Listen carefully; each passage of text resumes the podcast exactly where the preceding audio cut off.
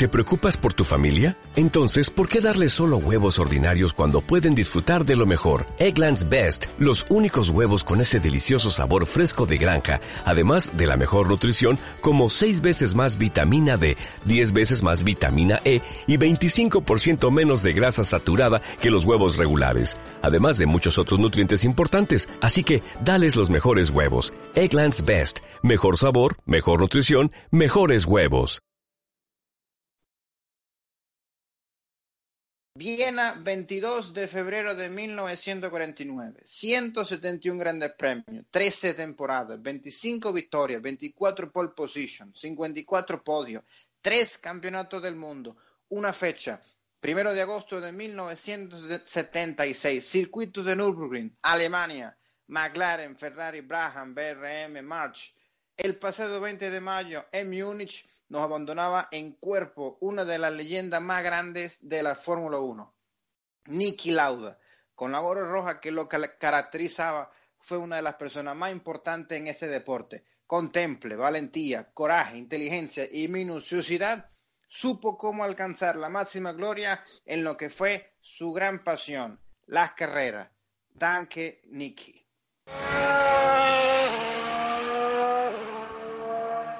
Sean bienvenido y un gran saludo a la quinta edición de nuestro podcast F1 en español. En esta edición, en este episodio, haremos la sexta eh, carrera de la temporada 2019 de la Fórmula 1, la edición número 66 del Gran Premio de Mónaco. Hoy, un gran placer estar eh, junto a Raymond Durán, un experto en la Fórmula 1 con una trayectoria de más de 30 años en los circuitos y con, con monoplazas y con este deporte tan lindo. Eh, es un placer contar contigo el día de hoy, Raymond. ¿Cómo estás? Hola, buenas noches, muy bien. Sí, hoy lo que vamos a comentar, que ya hace unas cuantas horas se, se culminó el, eh, el Gran Premio de Mónaco, que fue la primera edición, el segundo Gran Premio de la historia de la Fórmula 1. Fue por allá el 21 de mayo de 1950 eh, cuando se celebró por primera vez en el trazado del el Principado de Mónaco este gran premio que por aquel entonces tuvo el, eh, el podio Juan Manuel Fangio de Alfa Romeo, que fue su primera victoria, primera pole position. La segunda posición fue con Ascari, con Ferrari, y la tercera posición, Luis Girón con Maserati, que ha sido el único monegasco en la historia que ha conseguido un podio y que Charles Leclerc el día de ayer, dado la esperanzadora eh, eh, práctica 3 que obtuvo eh, y que debido a la mala gestión que incurrió la escudería Ferrari el día de ayer, no logró igualar esta hazaña que su, que su coterráneo hace unos años atrás realizó. ¿Qué te pareció el, Gran Premio de hoy, Raymond? Y todo, el compendio, práctica, eh, pole position y más que nada la gran victoria el día de hoy, eh, Lewis Hamilton contra en los últimos giros que un joven Max Verstappen número 33 le dio batalla hasta el final como hizo aquel Nigel Mansell con Ayrton Senna en el 92. ¿Qué te pareció? Bueno, sí, yo, pienso que ha sido una carrera muy, muy interesante. Ah, muy emocionante precisamente por para ver por, para ver si si Verstappen o bueno cuidado o, o Vettel o incluso Botas podían con, con Hamilton no que uh, que era obvio que estaba rodando muy por debajo de sus posibilidades pero también que estaba rodando totalmente haciendo una carrera estratégica jugando con el desgaste de los neumáticos, jugando con su con la imposibilidad de, poder adelantar fácilmente en Mónaco, etcétera, ¿no? Y entonces yo pienso que ha sido muy muy interesante precisamente por todo esto y porque vaya porque porque eh, para mí la carrera ha estado abierta hasta prácticamente la última vuelta. Sí, sin duda, y una, una, una de las preocupaciones grandes que tenía Luis Hamilton en, la, en su cockpit era que eh, muy frecuentemente le decía a su ingeniero en pista que necesitaba cambiar de goma porque la que tenía las, eh, las medias no alcanzaban hasta el final de la carrera, cosa que desde el pitbull le decían que tuviera la calma y que mantuviera la, el rendimiento que tenía y no fue el, el, piloto que iba más rápido. Llegó de primero, pero no fue el piloto más rápido y alcanzó una cantidad de vueltas de aproximadamente 59, 58 giros con una goma que, según las estimaciones de Pirelli, no llegaban a tan, tan larga la, el stint. Bueno, esto, bueno, esto habrá que. Eh, aquí hay muchas versiones, ¿no? Eh, a ver, eh, por partes. Hamilton tiene cierta tendencia a, quejarse. A quejarse de, no, no, de las cosas en sí, sino de que el coche no va como él quería, de que las gomas, etcétera, ¿no? Pero también hay quien dice que eso es un poco, no de, de cuento, pero sí que es un poco que él es así, lo dice, y entonces desde fuera lo interpretamos como si estuviera él realmente pasándolo mal, cuando en realidad lo pasa mal, pero puede controlar la situación, ¿no?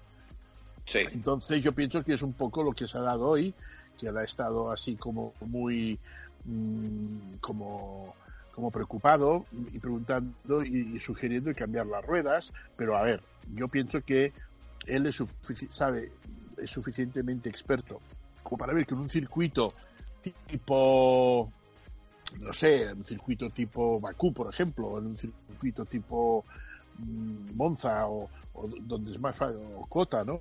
En Estados Unidos, donde se puede adelantar con cierta facilidad, pues, o no sé, o el antiguo de Malasia, incluso en Suzuka, ¿no? Eh, eh, que él podría jugar, dice, bueno, entramos, cambiamos, ponemos neumáticos frescos más blandos, o los más blandos que haya, que creo que no sé si los que ya llevaba él, y, y salgo y remonto. Pero en Mónaco hacer esto y caer, y caer siete posiciones, eh, o seis posiciones, o cuatro posiciones, es prácticamente imposible después poder recuperar, por mucho que tengas unos neumáticos frescos y que seas mucho más rápido que el coche de adelante, ¿no? Entonces, yo pienso que lo hacía un poco, pues, para, para también, pues, para... Ah, a quien, a quien ha dicho que hacía un poco de teatro y era un poco pues, su forma de ser, ¿no? De, también de, mantener su, su, motivación, no motivación, su, su concentración incluso, ¿no? Su, su, estar centrado en lo que tiene que hacer. La cuestión es que él ha estado ahí, ha estado aguantando muy bien, ha estado aprovechando los um, teóricos recursos de su coche superiores al, Red Bull. Sin duda. Eh, aprovechando en el sitio donde, el, único sitio donde realmente le podía pasar Max Verstappen era en, en, donde lo ha intentado, en la chicane.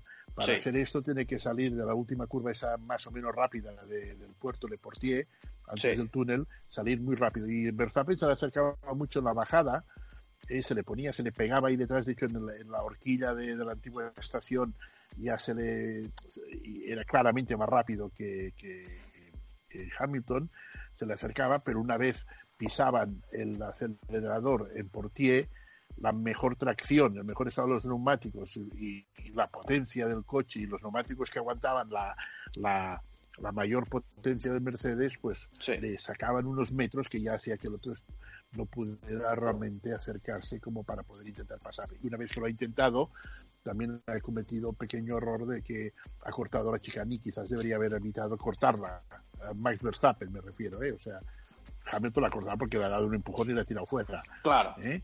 ¿Eh? Pero, pero Max también ha cortado y si no lo hubiera cortado... Hubiera sido peor. ¿eh? No, que no, podría haber alegado que el otro se ha saltado la chicane y, hacer un poco de maraña, ¿entiendes? Pero no, ha sido el caso, o sea que no, no, no ha pasado nada, ¿no? Pero bueno, en todo esto la, la, la dominación de Hamilton ha sido ha sido una carrera muy, muy táctica y yo creo que lo ha hecho muy bien. O sea, eh, aquí no se trata de hacer la gran carrera o hacer la, la gran actuación. Aquí lo que cuenta es ganar y es lo que ya ha ganado y punto. Lo que de eso se trataba y eso es lo que él quería hacer hoy precisamente. Sí, sin duda, yendo un poco más lo que fue eh, toda la carrera de la, del día de hoy en Mónaco, recordar que el día de hoy Hamilton alcanzó la suma de 77 victorias, 4 en este año 2019, la tercera en el circuito de Mónaco. A falta unas tres victorias para igualar al récord absoluto de victorias que tiene Ayrton Senna, el, mayor vencedor acá en, eh, en el circuito del Principado. Y hablando un poco sobre también el top 10 del día de hoy, Luis Hamilton, Sebastian Vettel y Valtteri Bottas fueron el, el podio en, en Mónaco. La eh, cuarta posición, Max Verstappen, tal cual, había llegado segundo, pero por la penalización en, eh, eh, que incurrió de 5 segundos por la, la, liberación insegura que hizo su equipo, que cosa que tuvo el, encuentro con Valtteri boxes lo llevó a la cuarta posición. Pierre Gasly, la, la, quinta posición, cosa que es la mejor posición que ha tenido el francés con la escudería de, de Milton Keynes. En la sexta posición, Carlos Sainz. En la séptima, Daniel Fiat. En la octava, Alex Albon. Un resultado bastante importante y bastante bueno para los hombres de Faenza. En la novena, Daniel Ricciardo. Y en la décima, Romain Grosjean, que cierra el el top 10 de la eh, clasificación general de la carrera hoy en Mónaco. Ah, lo importante y el buen resultado que tuvo el día de hoy eh, Rosso con séptima y octava posiciones de, de, sus dos pilotos y la buena, buena clasificación que tuvo el francés Gasly eh, con el dorsal número 10 que se llevó también el punto extra con la eh, vuelta rápida que mm, pudo haber hecho Luis Hamilton, haber hecho un hat trick con la pole position y con la eh, victoria, pero la vuelta rápida se la llevó el francés eh, Pierre Gasly, que viene recuperando de una situación un poco eh, con dificultad, con, con los resultados que tenía un poco austero con su equipo de las bebidas energéticas, pero que poco a poco va agarrando ritmo y va recuperando una situación complicada, que la situación complicada ahora la tiene Ferrari, que el, el, sábado, el día sábado no se entendió muy bien la estrategia que llevaron a cabo con eh, Sebastian Vettel y con Charles Leclerc, que se confiaron un poco, creo yo. ¿Tú qué crees, Raymond? Se, se equivocaron, pura y llanamente. Se equivocaron. Así de claro, o sea, no, no hubo más.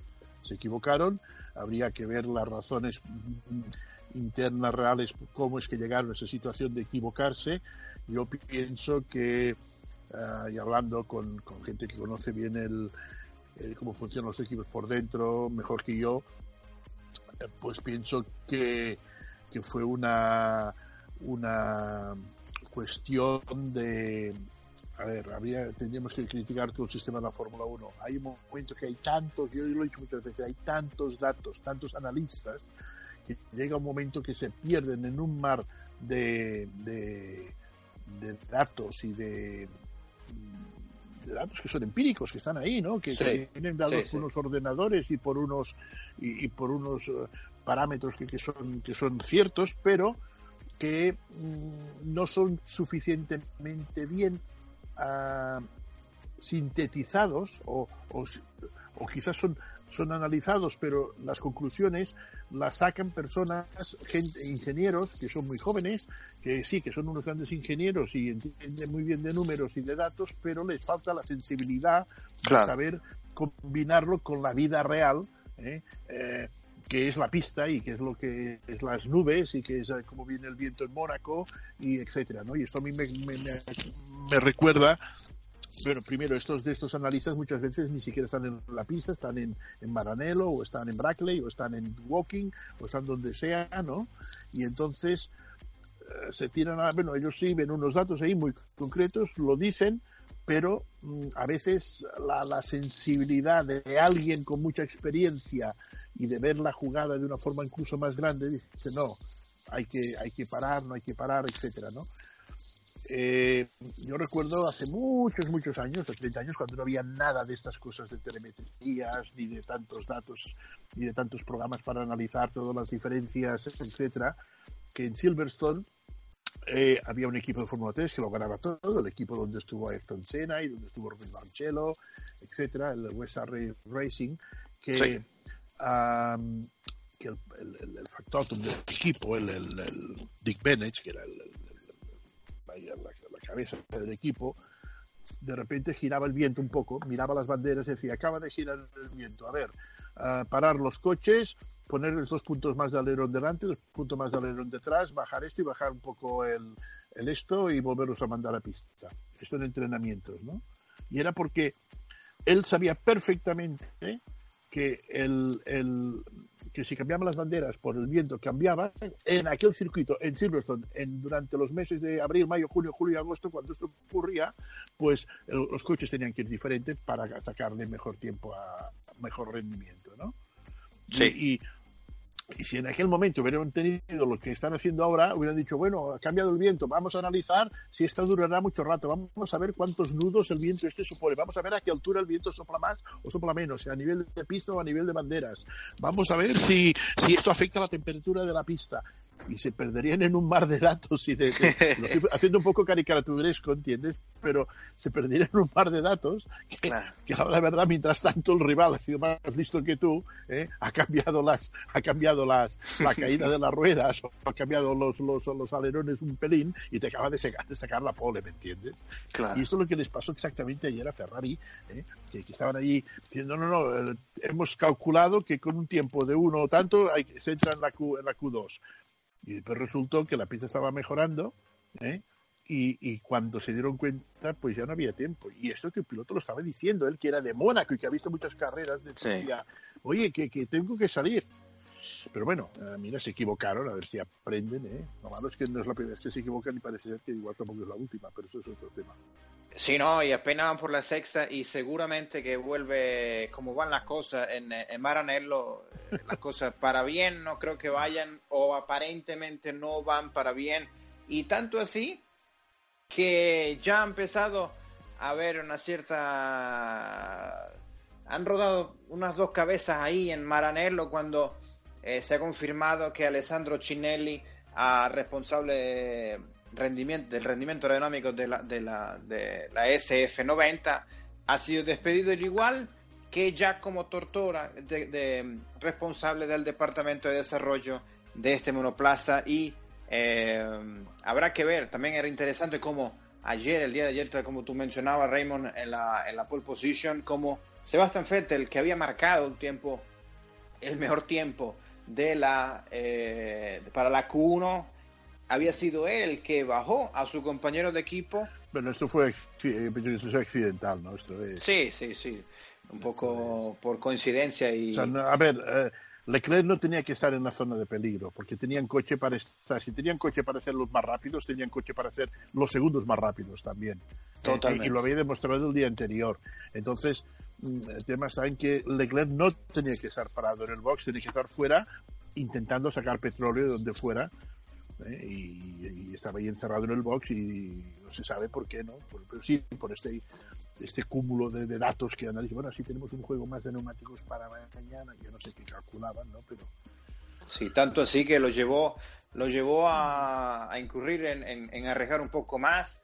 Le funcionó el, el adelantamiento en la Rascas con, con Romain Grosjean, pero el segundo no le funcionó con Nico Hulkenberg, cosa que lo llevó al abandono de su primer abandono en la temporada en, en la Fórmula en, la 2019 de la Fórmula 1 y tanto así no se le no se le ha dado muy bien a, a, Charles Leclerc en la en la Fórmula 1 ni en la Fórmula 2 se le dio muy bien en el 2017 cuando en las dos carreras abandonó el año pasado abandonó también y este año vuelve a abandonar. Cierto muleto cierto muleto en casa no le ha sido para el piloto de con el número 16, este circuito. Yo espero, yo espero, que un día se rompa esta mala racha en este sentido eh, y que y que pueda brillar en su casa porque pienso que, se lo merece y que además pues es que es un piloto que tiene mucho carisma y tiene es un piloto que es bueno para, para todos que, que, vaya viviendo.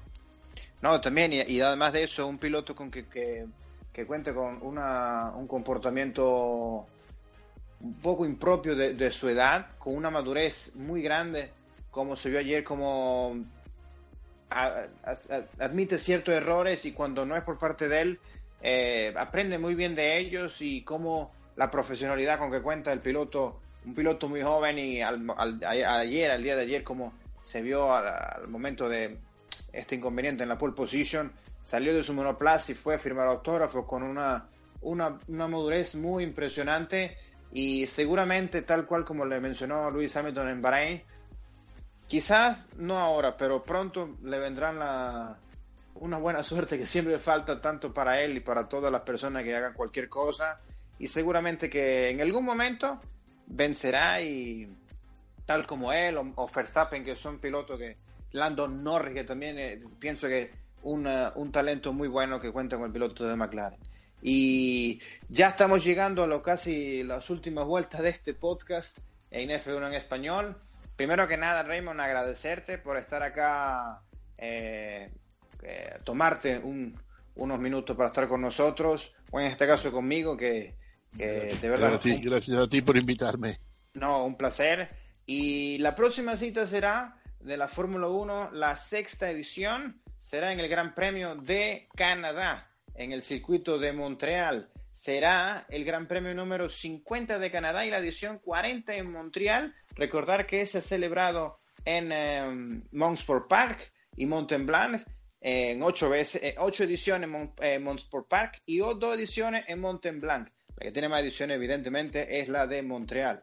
El primer Gran Premio que se celebró en Canadá, en la ciudad, en, el país norteamericano, fue el 27 de eh, agosto de 1967 y fue el Gran Premio número 158 de la Fórmula 1.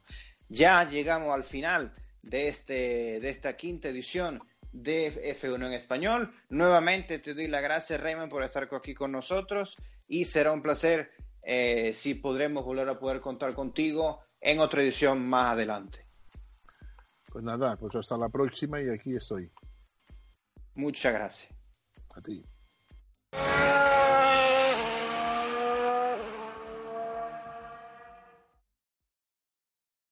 As a new Western Union customer, you can enjoy a $0 transfer fee on your first international online money transfer. Send money to your family and friends back home the fast, easy, and reliable way.